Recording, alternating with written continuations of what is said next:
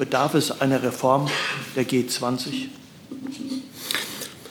Herr Heller, ich habe ja gerade versucht, an einigen Beispielen deutlich zu machen, warum wir äh, der Meinung sind, dass in einer schwierigen Zeit für den Multilateralismus dieses ein Gipfel mit guten Ergebnissen war. Äh, Sie nennen das Thema Handel.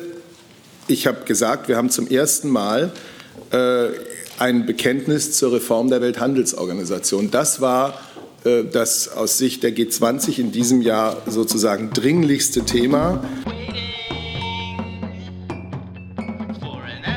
Ja, liebe Kolleginnen und Kollegen, herzlich willkommen zu dieser Regierungspressekonferenz. Ich begrüße den Regierungssprecher Steffen Seibert und die Sprecherinnen und Sprecher der Ministerien. Seien Sie uns herzlich willkommen. Wir beginnen mit einer Verabschiedung. Herr Neuhaus, Sie verlassen uns heute. Ja, meine sehr geehrten Damen und Herren, liebe Kolleginnen und Kollegen, ich möchte mich heute bei Ihnen als äh, Sprecher äh, des äh, Bundesministeriums für Bildung und Forschung verabschieden. Ich werde eine neue Aufgabe wahrnehmen innerhalb des Leitungsstabs des Ministeriums in dem Referat politische Planung und Analyse. Darauf freue ich mich sehr. Ich möchte mich bei Ihnen bedanken ähm, für das vertrauensvolle Miteinander und ähm, wünsche Ihnen jetzt eine schöne ähm, Weihnachtszeit. Und ähm, äh, auch äh, diesen Monat äh, werden Sie alle schaffen. Da bin ich ganz zuversichtlich. Und äh, ich danke Ihnen für die Aufmerksamkeit und ähm, vielen Dank. Vielen Dank, Herr Neuhaus. Wir wünschen Ihnen viel Glück in den neuen Aufgaben.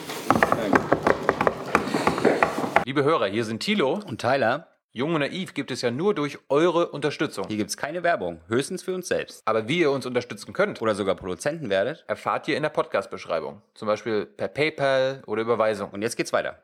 So, wir machen mit unserem Tagesgeschäft weiter. Der Regierungssprecher hat zwei Ankündigungen, einen Termin und etwas zur G20. Bitte, Herr Weibert. Ja, meine Damen und Herren, guten Tag. Am Freitag ist der frühere amerikanische Präsident George Bush gestorben. George Bush Senior, die, die Bundeskanzlerin, hat ihn ja schon in einem Kondolenzschreiben an den Präsidenten Trump gewürdigt und ebenso auch vor der Presse beim G20-Gipfel in Buenos Aires. Sie sprach von ihrer Hochachtung vor seinem langen, erfüllten Leben im Dienste seines Landes und von tiefer Dankbarkeit, und ich zitiere Dankbarkeit, dass George Bush unsere Sehnsucht nach der Einheit Deutschlands erkannte und verstand. Dankbarkeit, dass er als die friedliche Revolution in der DDR die Mauer zu Fall brachte, uns Deutschen half, den Weg in die Wiedervereinigung zu gehen. Wir haben in der Präsidentschaft von George Bush die Kraft und die Verlässlichkeit der deutsch-amerikanischen Freundschaft erfahren. Zitat Ende. Die Trauerfeierlichkeiten für den verstorbenen Präsidenten ändern nun auch den Terminkalender der Bundeskanzlerin, wie wir ihn am Freitag hier vorgetragen hatten. Sie wird an der Trauerfeier am Mittwoch in Washington teilnehmen. Ich kann Ihnen noch nicht alle Einzelheiten des Reiseplans nennen, aber klar ist, die Bundeskanzlerin reist am Dienstag ab und kehrt unmittelbar nach der Trauerfeier nach Berlin zurück. Es wird am Mittwoch keine Kabinettssitzung geben. Und äh, bei der Festveranstaltung zum 10. zehnjährigen Bestehen der Deutschlandstiftung Integration am Mittwochabend wird die Bundeskanzlerin durch ein anderes Mitglied der Bundesregierung vertreten werden. Was die Ministerpräsidentenkonferenz am Mittwoch betrifft, so ist die Bundeskanzlerin mit dem Hamburger ersten Bürgermeister Tschentscher im Gespräch gewesen, dem Vertreter der A-Seite. Ähm, der Teil der Ministerpräsidentenkonferenz, der mit der Bundeskanzlerin stattfindet, wird auf Anfang 2019 verschoben. Die Ministerpräsidenten treffen sich ja trotzdem. Ob es dann beim Treffen der Ministerpräsidenten auch zu Begegnungen und Gesprächen mit Vertretern der Bundesregierung kommt, das äh, wird geklärt und darüber würde dann später informiert. Soweit dazu. Und dann wollte ich. Bitte. Okay. Machen Sie gleich weiter. Ich wollte noch einmal einen Blick zurück auf den G20-Gipfel, der am Samstag in Buenos Aires zu Ende gegangen ist, werfen und für die Bundesregierung zunächst einmal noch einen ganz herzlichen Dank an Argentinien, den argentinischen Gastgeber Mauricio Macri aussprechen. Er hat diesen Gipfel hervorragend organisiert und hervorragend moderiert.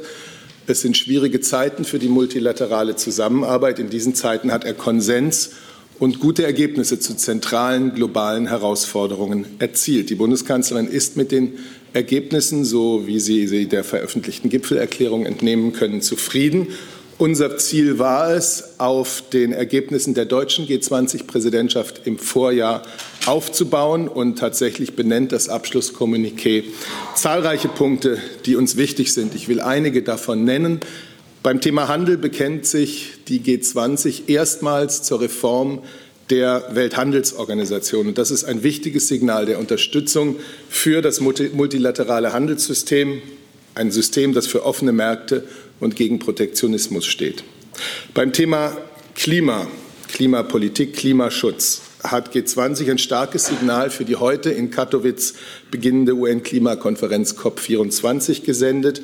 Alle G20-Mitgliedstaaten außer den USA haben sich erneut zur Unumkehrbarkeit des Paris-Abkommens bekannt und zu dessen uneingeschränkter Umsetzung. Die G20 erwähnen erstmals das Ziel, die Erderwärmung auf 1,5 Grad zu begrenzen. Die G20 unterstützen ein erfolgreiches Ergebnis der COP24 Klimakonferenz und Deutschland hat angekündigt, das hatte auch der Entwicklungsminister Müller hier in der vergangenen Woche schon getan, hier in der, Regierungs hier in der Bundespressekonferenz, dass der deutsche Beitrag zur Klimafinanzierung am sogenannten Green Climate Fund auf bis zu 1,5 Milliarden Euro verdoppelt wird. Wichtig ist für uns als Ergebnis dieses G20-Gipfels auch, dass äh, die G20 die Fortführung der unter dem deutschen Vorsitz ins Leben gerufenen Compact with Africa Initiative beschlossen hat, einer Initiative zur Förderung von Investitionen und nachhaltiger Entwicklung.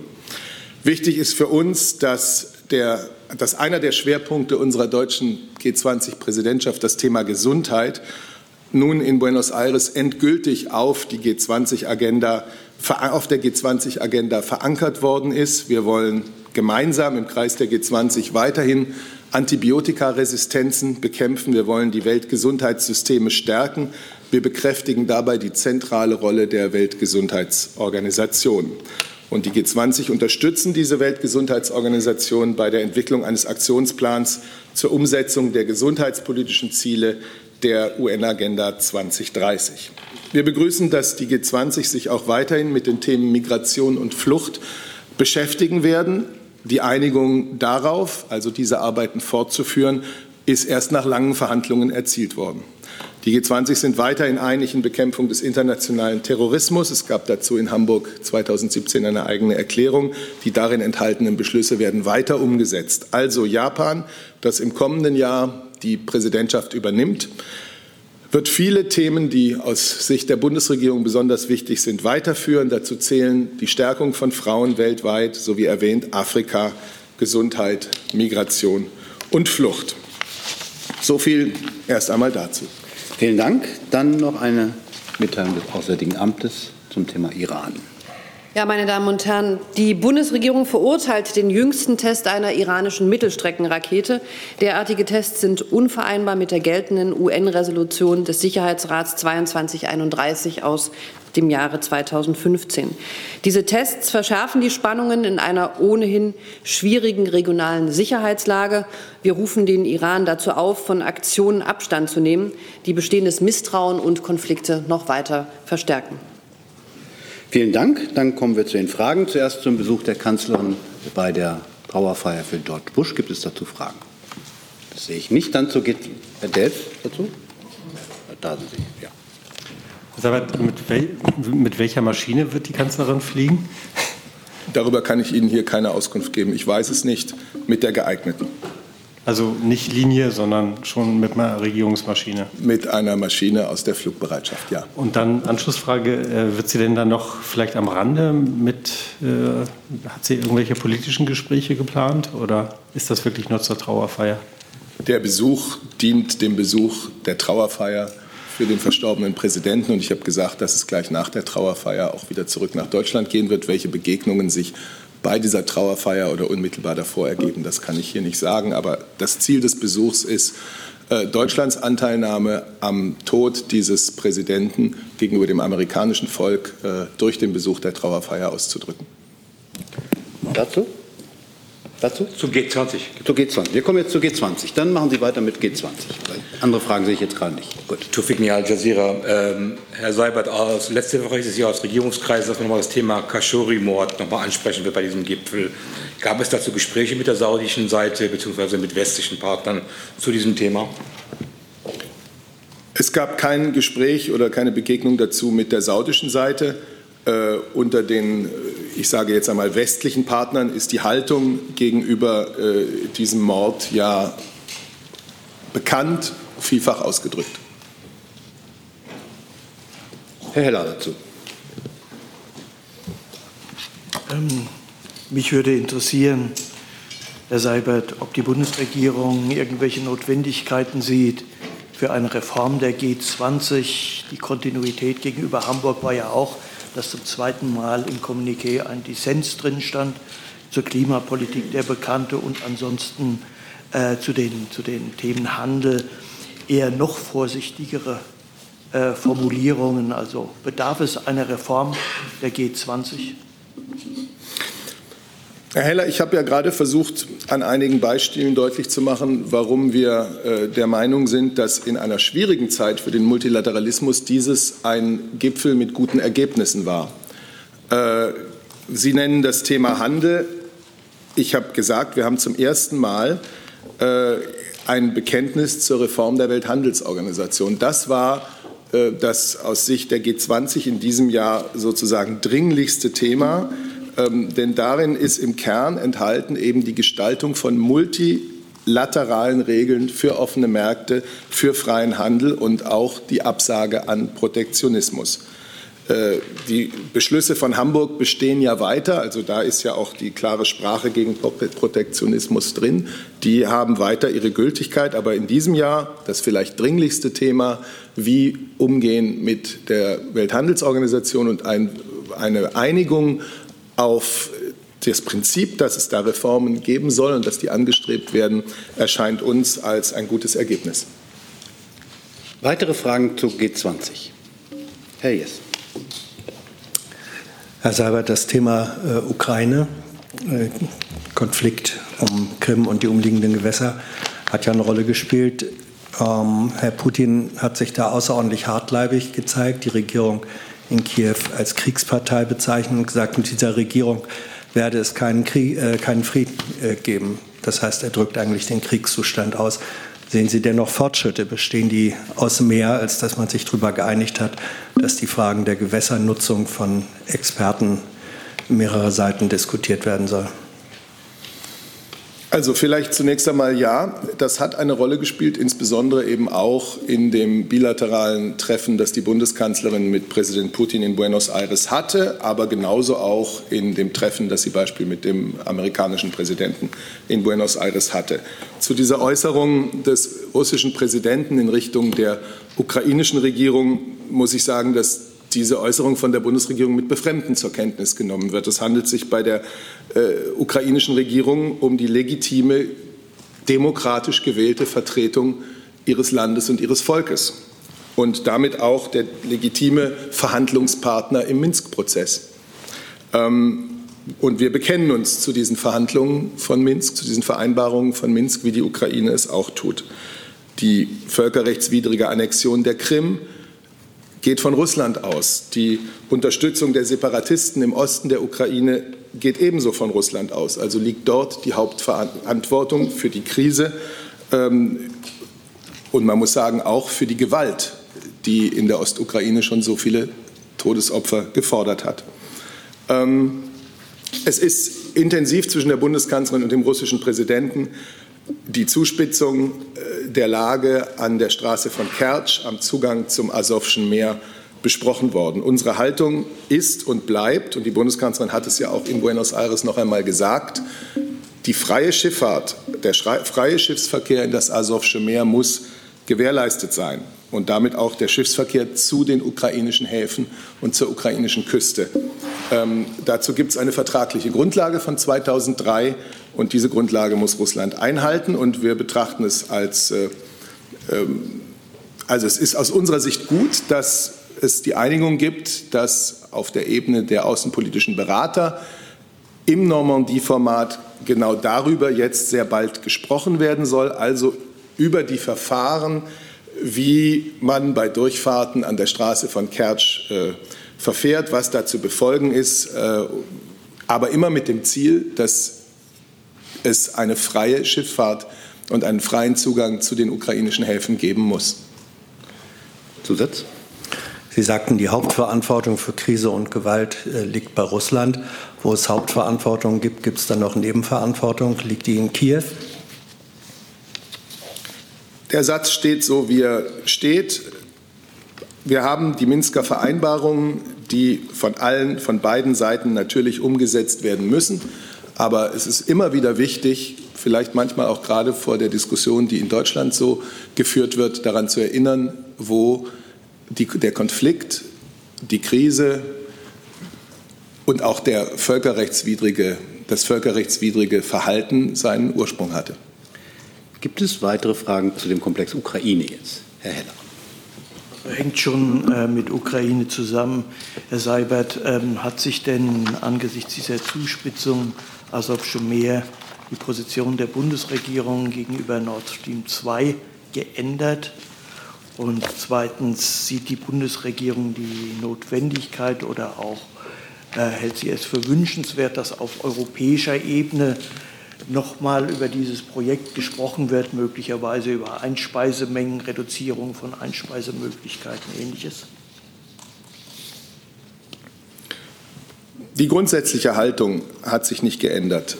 Es ist aus unserer Sicht ein Projekt der Wirtschaft, ein Projekt, das aber auch eine politische Dimension hat.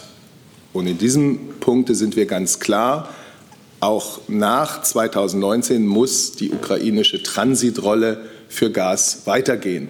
Und das gilt es in Gesprächen äh, zu erreichen, die ja auch unter äh, Beteiligung der Europäischen Kommission, Vize Vizepräsident Šefčovič, geführt werden. Das ist uns sehr wichtig. Ähm, dass die Ukraine weiterhin eine Rolle als Transitland für russisches Gas spielt. Und ähm, insofern ist natürlich, Sie haben, Sie haben ja gehört, die Beteiligung der Europäischen Kommission an diesen Gesprächen hat das Ganze auch diese europäische äh, Dimension und darüber ist natürlich dann auch in Europa immer wieder zu sprechen. Gibt es weitere Fragen dazu? Herr Dels. Herr Sabat, noch eine Nachfrage. Sie sagten jetzt, die grundsätzliche Haltung hat sich nicht geändert. Dann lässt das ja doch den Raum offen für vielleicht Änderungen im, ähm, ja, in, in, in, bestimmten Teilaspekten der Haltung der Bundesregierung. Können Sie dazu was sagen? Also Nein, ich glaube, dass Sie da jetzt in meine Benutzung des Wortes grundsätzlich zu viel hineinlesen. Dieses ist die Haltung der, Bundesre der Bundesregierung zu dem Projekt Nord Stream 2. Das, darauf hat äh, Bundeswirtschaftsminister Altmaier in der vergangenen Woche äh, hingewiesen und das ist die, unsere Haltung. Sie hat diese zwei Seiten. Es ist ein unternehmerisches Projekt und es hat eine politische Dimension. Zusatz? Aber wenn die politische Dimension, sagen wir mal, wenn jetzt äh, Russland, also was, was sie ja eben selbst mit Befremden, die ihr Befremden zum Ausdruck gebracht hat, dass die russische Regierung, im Grunde genommen der russische Präsident sagt, äh, er sehe da kein Ende des Krieges, äh, es wird weiter eskaliert. Irgendwann muss doch die politische Dimension dann auch von solchen Ereignissen, Äußerungen ähm, beeinflusst werden. Das heißt, damit wird ja auch das Gesamtprojekt dann irgendwann beeinflusst. Es geht doch um den Punkt, wie erreichen wir, dass die Transitrolle der Ukraine für Gastransporte weiterhin stattfinden kann. Das ist doch die Frage. Da müssen bald wieder Gespräche, da werden bald wieder Gespräche stattfinden. Die müssen auch stattfinden, weil der Transitvertrag ja äh, im kommenden Jahr ausläuft. Wir müssen alles, so wie die Bundeskanzlerin es hier in Berlin äh, bei dem Deutsch-Ukrainischen Wirtschaftsforum in der vergangenen Woche gesagt hat, wir müssen alles daran setzen, dass dieser Transitvertrag wieder mit Leben erfüllt wird. Und das ist nicht einfach. Aber das hat unsere ganze Unterstützung und die Unterstützung der Europäischen Union. Gibt es noch weitere Fragen zu diesem Komplex Ukraine, Nord Stream 2, Russland? Gibt es noch andere Fragen zu G20? Da habe ich Herrn. Eine kleine Frage, Herr Seibert. Äh, der Spickzettel der Kanzlerin für den australischen Premierminister hat ja Wellen geschlagen, zumindest in Australien. Mich würde mal interessieren, wie viele Spickzettel hat sie denn vorbereitet bei so einem G20-Treffen? 19 für alle anderen oder nur ein paar? Wir sprechen von Gesprächsunterlagen. Wie viele Und ich Gesprächsunterlagen sehe bei denn- allen internationalen Begegnungen, dass alle Partner immer Gesprächsunterlagen haben. Das ist auch sinnvoll. Ja, aber hat sie den für jeden der 19 anderen Staatschefs oder für Donald Trump nicht? Und Die Bundeskanzlerin geht immer gut vorbereitet in Gespräche. Ich habe trotzdem die Frage jetzt nicht beantwortet. Ich glaube, mehr kriegen wir heute nicht raus. Gibt es weitere Fragen zur G20? Bitte schön. Ja, da hinten, so jetzt. Die Frage an äh, Außenministerium. Äh, Gibt es schon irgendwelche konkrete Pläne für Normandie-Gespräche? Oder fangen Sie an. Also der Außenminister wird am Donnerstag beim OSZE-Außenministertreffen ähm, anwesend sein. Dort wird es ähm, kein Normandie-Format geben, aber es wird Gespräche geben mit dem ukrainischen Außenminister und auch mit dem russischen Außenminister ist ein solches Gespräch geplant, eben um auch zu diesem Themenkomplex auch auf diesem Treffen im Rahmen der OSZE weiter ähm, an einer diplomatischen Lösung zu suchen und ähm, die Deeskalation dort ähm, voranzutreiben. Die Kanzlerin hat ähm, Gespräche angekündigt auf Ebene der politischen Berater.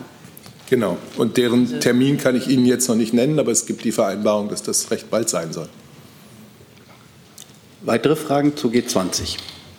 Das sehe ich jetzt mal nicht. Dann gibt es Fragen zu Iran und dem Raketentest.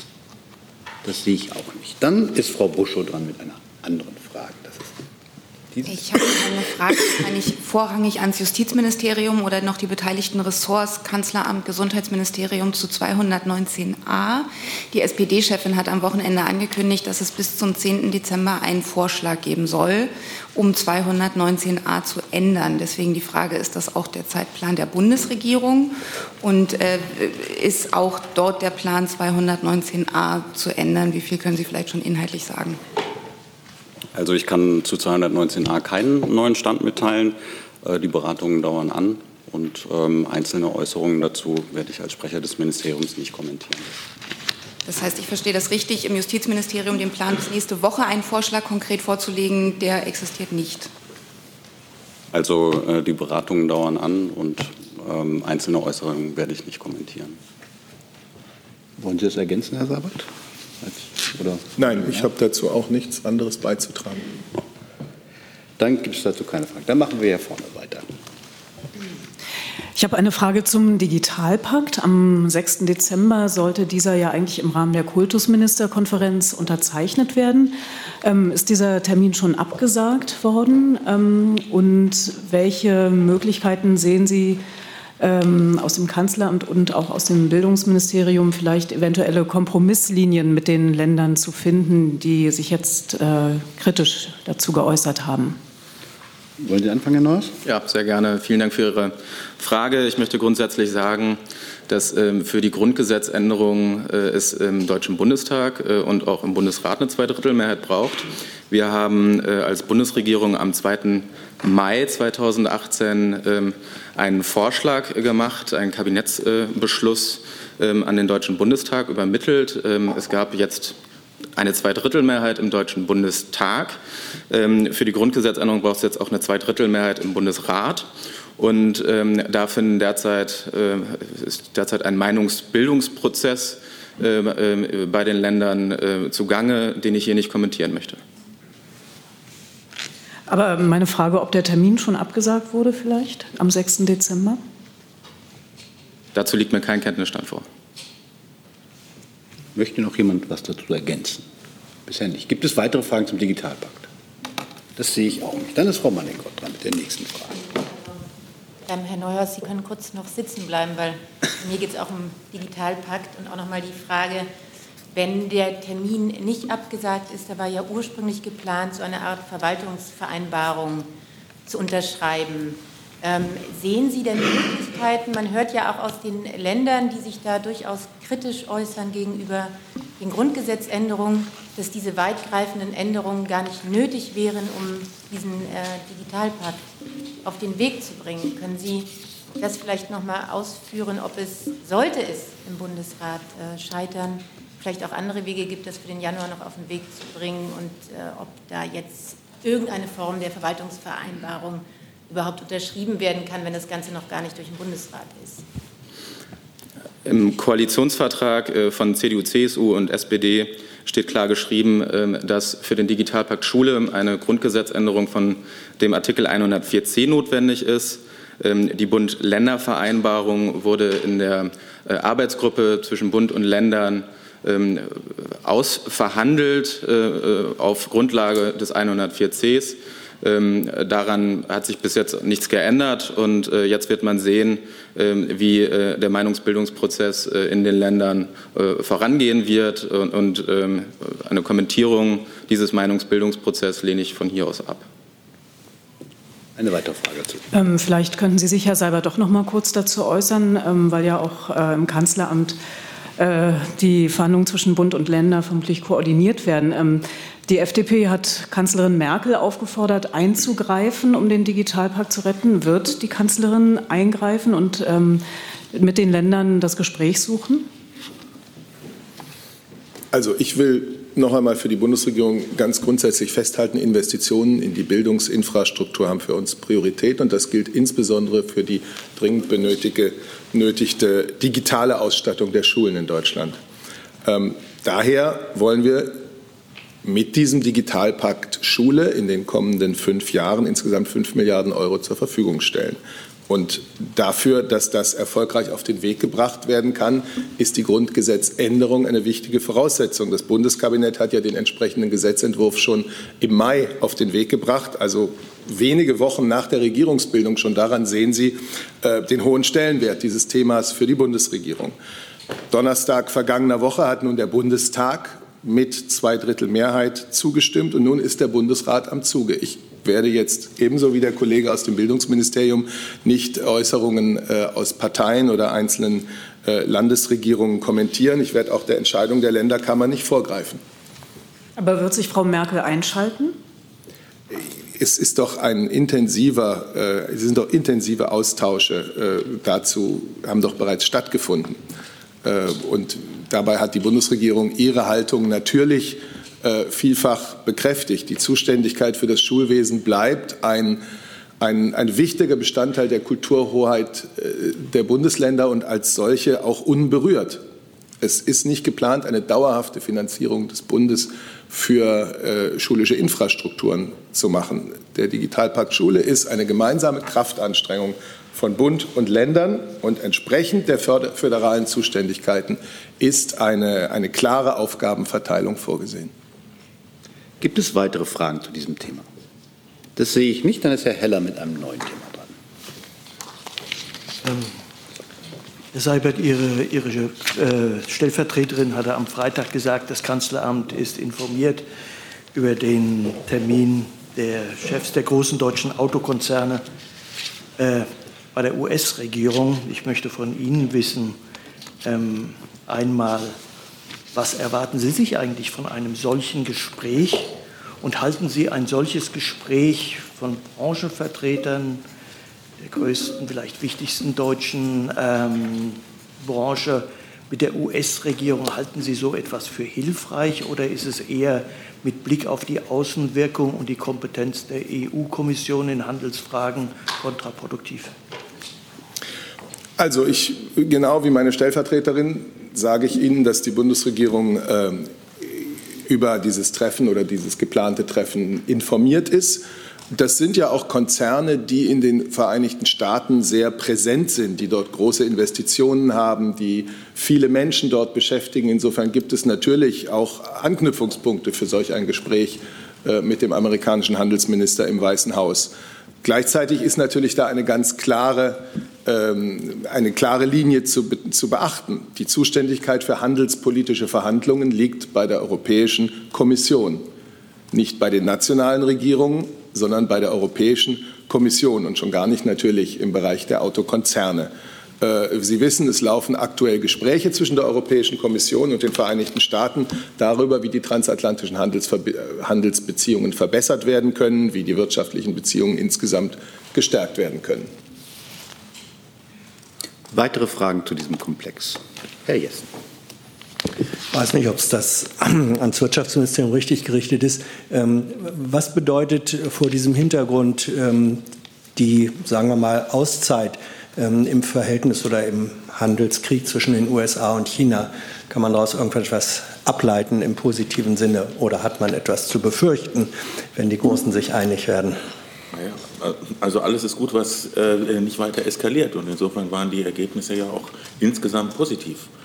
Ähm, solange zwischen China und den äh, USA jetzt nicht weitere äh, äh, Zolleskalationen passieren, es gab ja, da war ja einiges im Vorfeld im Raum, ist das ja nur gut. Also Sie befürchten sozusagen nicht, dass durch die Einigung oder mögliche Einigung der Großen die deutsche oder europäische Automobilwirtschaft ähm, zu leiden haben wird? Also im Moment befürchte ich nichts, sondern wir müssen jetzt erstmal abwarten, wie äh, die Verhandlungen weitergehen zwischen der Europäischen Kommission und den USA. Ich befürchte nur, Sie haben das falsche Namensschild, Herr Geißler. Gibt es weitere Fragen zu diesem Komplex? Das sehe ich nicht. Dann ist Herr Delf mit einer weiteren Frage. Herr Seppert, wie bewertet die Kanzlerin, bewertet die, Kanzlerin die Proteste in Frankreich? Äh, sieht, sie, sieht sie dadurch auch den Reformkurs des äh, französischen Präsidenten äh, bedroht? Das ist eine innenpolitische Angelegenheit äh, bei den französischen Partnern, die ich jetzt hier als deutscher Regierungssprecher nicht kommentieren möchte. Weitere Fragen zu Frankreich? Zu Frankreich? Ja, gut. Dann ist als erstes Herr Jung dran mit einem. Sonst sehe ich keine Fragen zu Frankreich jetzt. Dann ist Herr Jung dran mit einem neuen Thema. Ja, Thema Jemen. Frau Adebar, da gab es letzte Woche mindestens einen US-Drohnenangriff gegen angeblich Al-Qaida-Kämpfer. Mich würde interessieren, wie die Bundesregierung die amerikanischen Aktivitäten bewertet und äh, ob Sie schon wissen, ob dieser Angriff über Rammstein lief. Ähm, ich kann Ihnen zu diesem Vorfall ähm, kein, von keinen Erkenntnissen äh, seitens der Bundesregierung berichten. Die, unsere grundsätzliche Position zu Jemen ist ganz klar die, dass wir es im Moment sehr begrüßen, dass es ähm, vielleicht auch ganz zeitnah politische Gespräche unter Leitung des Sondergesandten Griffith geben wird, um diesen Konflikt, an dem viel zu viele Zivilisten leiden, ähm, endlich einer politischen Lösung zuzuführen. Die Frage bezog sich ja auf den amerikanischen Angriff gegenüber Al-Qaida-Kämpfern. Das ist ja quasi noch ein zweiter Spielplatz neben den Houthis und den Saudis. Wie bewerten Sie die amerikanischen Aktivitäten durch Drohnenangriffe im Jemen? Und fragen Sie, wenn diese Drohnenangriffe bekannt werden, eigentlich nach bei den Amerikanern, ob das wieder über Rammstein gelaufen ist? Wie gesagt, ich habe Ihnen hier von keinen Erkenntnissen der Bundesregierung zu diesem Angriff ähm, zu berichten. Insofern kann ich daraus hier dazu hier nicht Stellung nehmen. Machen dahinter weiter. Frau Adebar, äh, Stichwort Jemen-Friedensgespräche, Sie haben sie gerade angesprochen, sollen diese Woche stattfinden. Was erhoffen Sie sich konkret von diesen Friedensgesprächen, auch angesichts der verschärften humanitären Lage in dem Land, nachdem ja auch viele Friedensgespräche vorher schon gescheitert sind? Wir erhoffen uns von diesen Friedensgesprächen, dass sie die involvierten Parteien an einen Tisch bringen und dass es einen ernsthaften Versuch gibt, diesen Konflikt militärisch zu beenden und hinzukommen zu einer politischen Lösung. Und zwar einer politischen Lösung, die zunächst humanitären Zugang bringt, die humanitäre Erleichterung bringt für die leidende Zivilbevölkerung und die dann Schritte aufzeigt, wie der Jemen ähm, demokratisch, politisch in eine neue Zukunft gehen kann. Und an diesen Schritten müssen alle Beteiligten mitwirken und wir erhoffen uns erste Impulse von den Gesprächen. Aber wie gesagt, ganz wichtig wäre zunächst erst einfach mal Ruhe, Waffenstillstand, humanitärer Zugang und ähm, eine humanitäre Erleichterung für die notleidende Bevölkerung. Herr Jessen, dazu. Zur Frage der, der, Drohnensteuerung über Rammstein, Frau Adebar, wenn ich mich recht entsinne, dann hat die Bundesregierung, ich glaube vor zwei Jahren, einen Fragenkatalog äh, in der Causa an die US-Regierung gerichtet. Ist der inzwischen beantwortet worden? Dazu habe ich Ihnen heute keinen neuen Stand ähm, zu geben.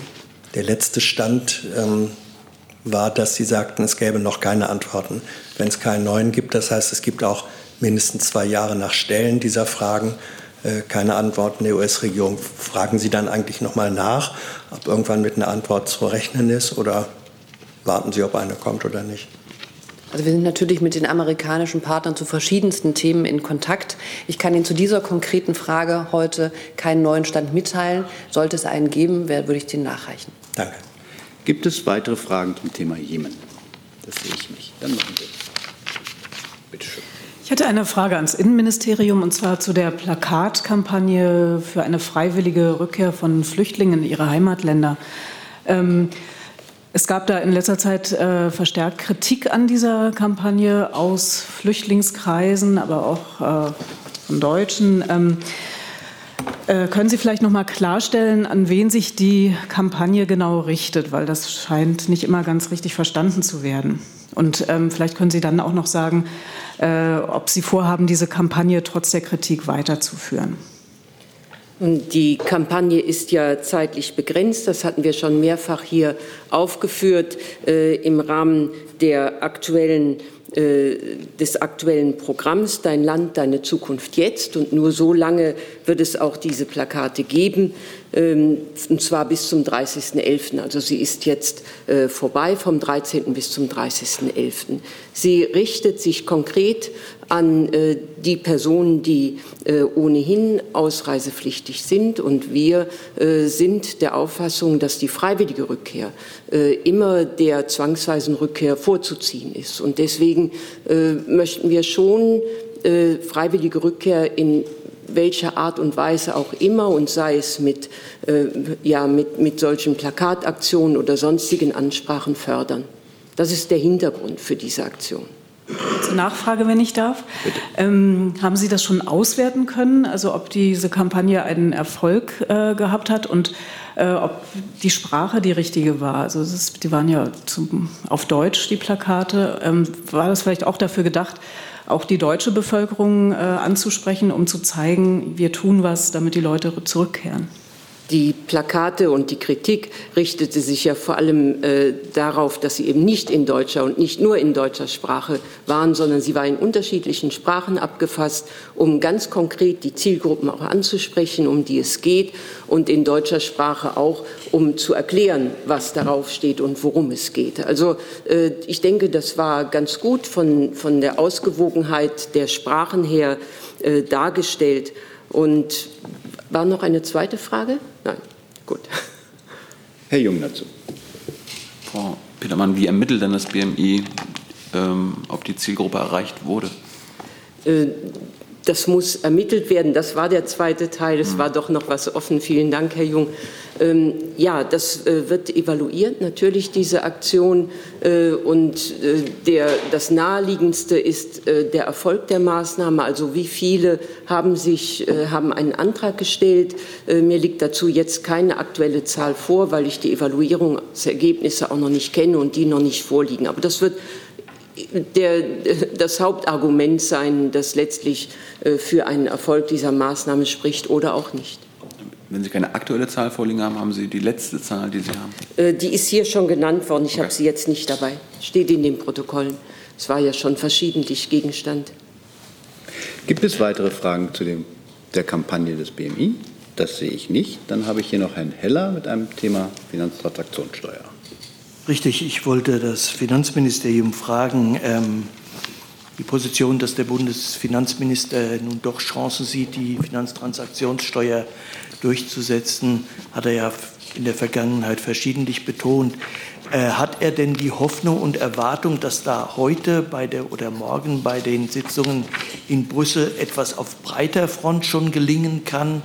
Oder ist heute und morgen eher die Zeit in kleinerer Runde vorzubereiten und abzutesten, ob man in Europa insgesamt zu einer solchen Steuer kommen kann. Ja, eine Frage. Ähm, wie Sie schon gesagt haben, die Finanztransaktionssteuer äh, ist mit Blick auf die Besteuerung des Finanzsektors ein sehr wichtiges Anliegen der Bundesregierung, was diese auch schon seit längerer Zeit verfolgt. Und äh, bereits im Juni in Meseberg äh, haben sich Deutschland und Frankreich ja noch mal gemeinsam darauf verständigt, nun erneut Momentum zu nutzen, um äh, die, den Abschluss und die Einführung einer solchen Steuer breiter in der, äh, in der EU anzugehen und auch durchzusetzen. Ähm, der Minister hat auch in seiner Rede ähm, an der Humboldt-Uni äh, letzte Woche deutlich zum Ausdruck gegeben, dass er jetzt sozusagen hier Fortschritte erreichen möchte. Ähm, Klar ist auch, damit diese Steuer sozusagen in einem breiteren Rahmen äh, äh, durchsetzungsfähig ist und realisierbar ist, muss sie eben auf einen breiten Konsens stoßen. Und äh, deshalb finden gerade auch aktuell laufend Gespräche in Brüssel statt mit auch diesen Ländern auf Einladung der, europäischen, äh, der österreichischen Ratspräsidentschaft, ähm, mit denen bislang, ähm, den Ländern, die sich bislang zur Einführung einer solchen Steuer bereit erklärt haben, äh, im Rahmen einer verstärkten Zusammenarbeit, inwieweit man sozusagen ein Modell finden kann, was eben auf äh, eine breite Zustimmung stößt und über diesen Länderkreis eventuell hinausgehend Zustimmung findet. Diese Gespräche gilt es jetzt abzuwarten, Herr Heller. Weitere Fragen dazu? Herr Jung. Können Sie sagen, welche Länder da bremsen aktuell? Da geht es sozusagen gar nicht um, um, um Bremser. Es haben sich im Jahre 2000, da müsste ich nachschauen, glaube ich 2013, äh, einige Länder äh, zusammengefunden im Rahmen, Sie kennen das Instrument der verstärkten Zusammenarbeit.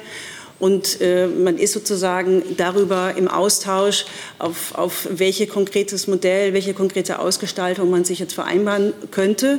Und das läuft. Äh, es gibt ja verschiedene Möglichkeiten, diese Steuer anzugehen.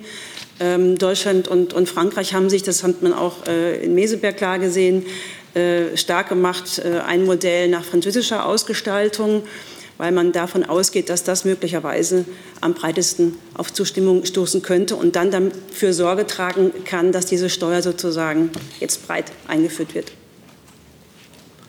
Hey Leute, Jung und Naiv gibt es ja nur durch eure Unterstützung. Ihr könnt uns per PayPal unterstützen oder per Banküberweisung, wie ihr wollt. Ab 20 Euro werdet ihr Produzenten im Abspann einer jeden Folge und einer jeden Regierungspressekonferenz. Danke vorab. Weitere Fragen zu diesem Komplex? Sehe ich nicht. Dann ist Frau von Manningrott mit einem anderen Thema dran. Auch eine äh, Steuerfrage, aber ans Umweltministerium. Ähm, Herr Fichtner, am äh, Wochenende wurde bekannt, dass mehrere Forscher einen Vorschlag gemacht haben zur Einführung einer CO2-Steuer. Da hieß es, äh, die Ministerin Schulze würde diesen Vorschlag durchaus begrüßen und der würde jetzt geprüft. Wollen Sie vielleicht mal nennen, was die attraktiven äh, Punkte äh, an diesem Vorschlag sind, vielleicht aus Sicht des Ministeriums und was prüfen nun heißt? Ähm, also welches, in welcher Phase ist das Ganze? Danke. Ja, vielen Dank für die Frage. Das gibt mir Gelegenheit, das etwas zurechtzurücken. Ähm, was wir begrüßen, ist die Debatte, die auch die Ministerin mit ihrer Humboldt-Rede ausgelöst hat. Wir erleben momentan äh, fast jeden Tag äh, Wissenschaftler, Ökonomen, Klimawissenschaftler, ähm, die Vorschläge machen, wie man CO2 so bepreisen kann, dass es dem Klimaschutz dient, aber dass es auch sozial ausgewogen, sein, ähm, ausgewogen ist und eben nicht zu sozialen Verwerfungen führt. Wir haben jetzt nicht diesen ähm, Vorschlag von Herrn Schmidt und Herrn Edenhofer kommentiert, sondern gesagt, dass wir diesen Vorschlag so wie alle anderen auch prüfen. Wir arbeiten gleichzeitig auch an, an eigenen Vorschlägen und sind gespannt darauf, wie die Debatte sich weiterentwickelt. Ähm, unser Ziel, habe ich gerade angeführt, ist eine klimapolitische Lenkungswirkung. Ähm, aber unser Ziel ist vor allem auch, dass, ähm, dass keiner, keine Gruppen über die Maße belastet werden. Also wenn man zum Beispiel an Mieter oder an Pendler denkt, dann ähm, muss man sich auch Gedanken machen, wie die mit einem CO2-Preis umgehen können, ähm, ohne zu stark belastet zu werden. Insofern muss das ein System sein, was, was sehr breit angelegt ist. Ähm, und da so ein System gibt es jetzt noch nicht. Darum sind wir gespannt auf die Debatte. Zusatz?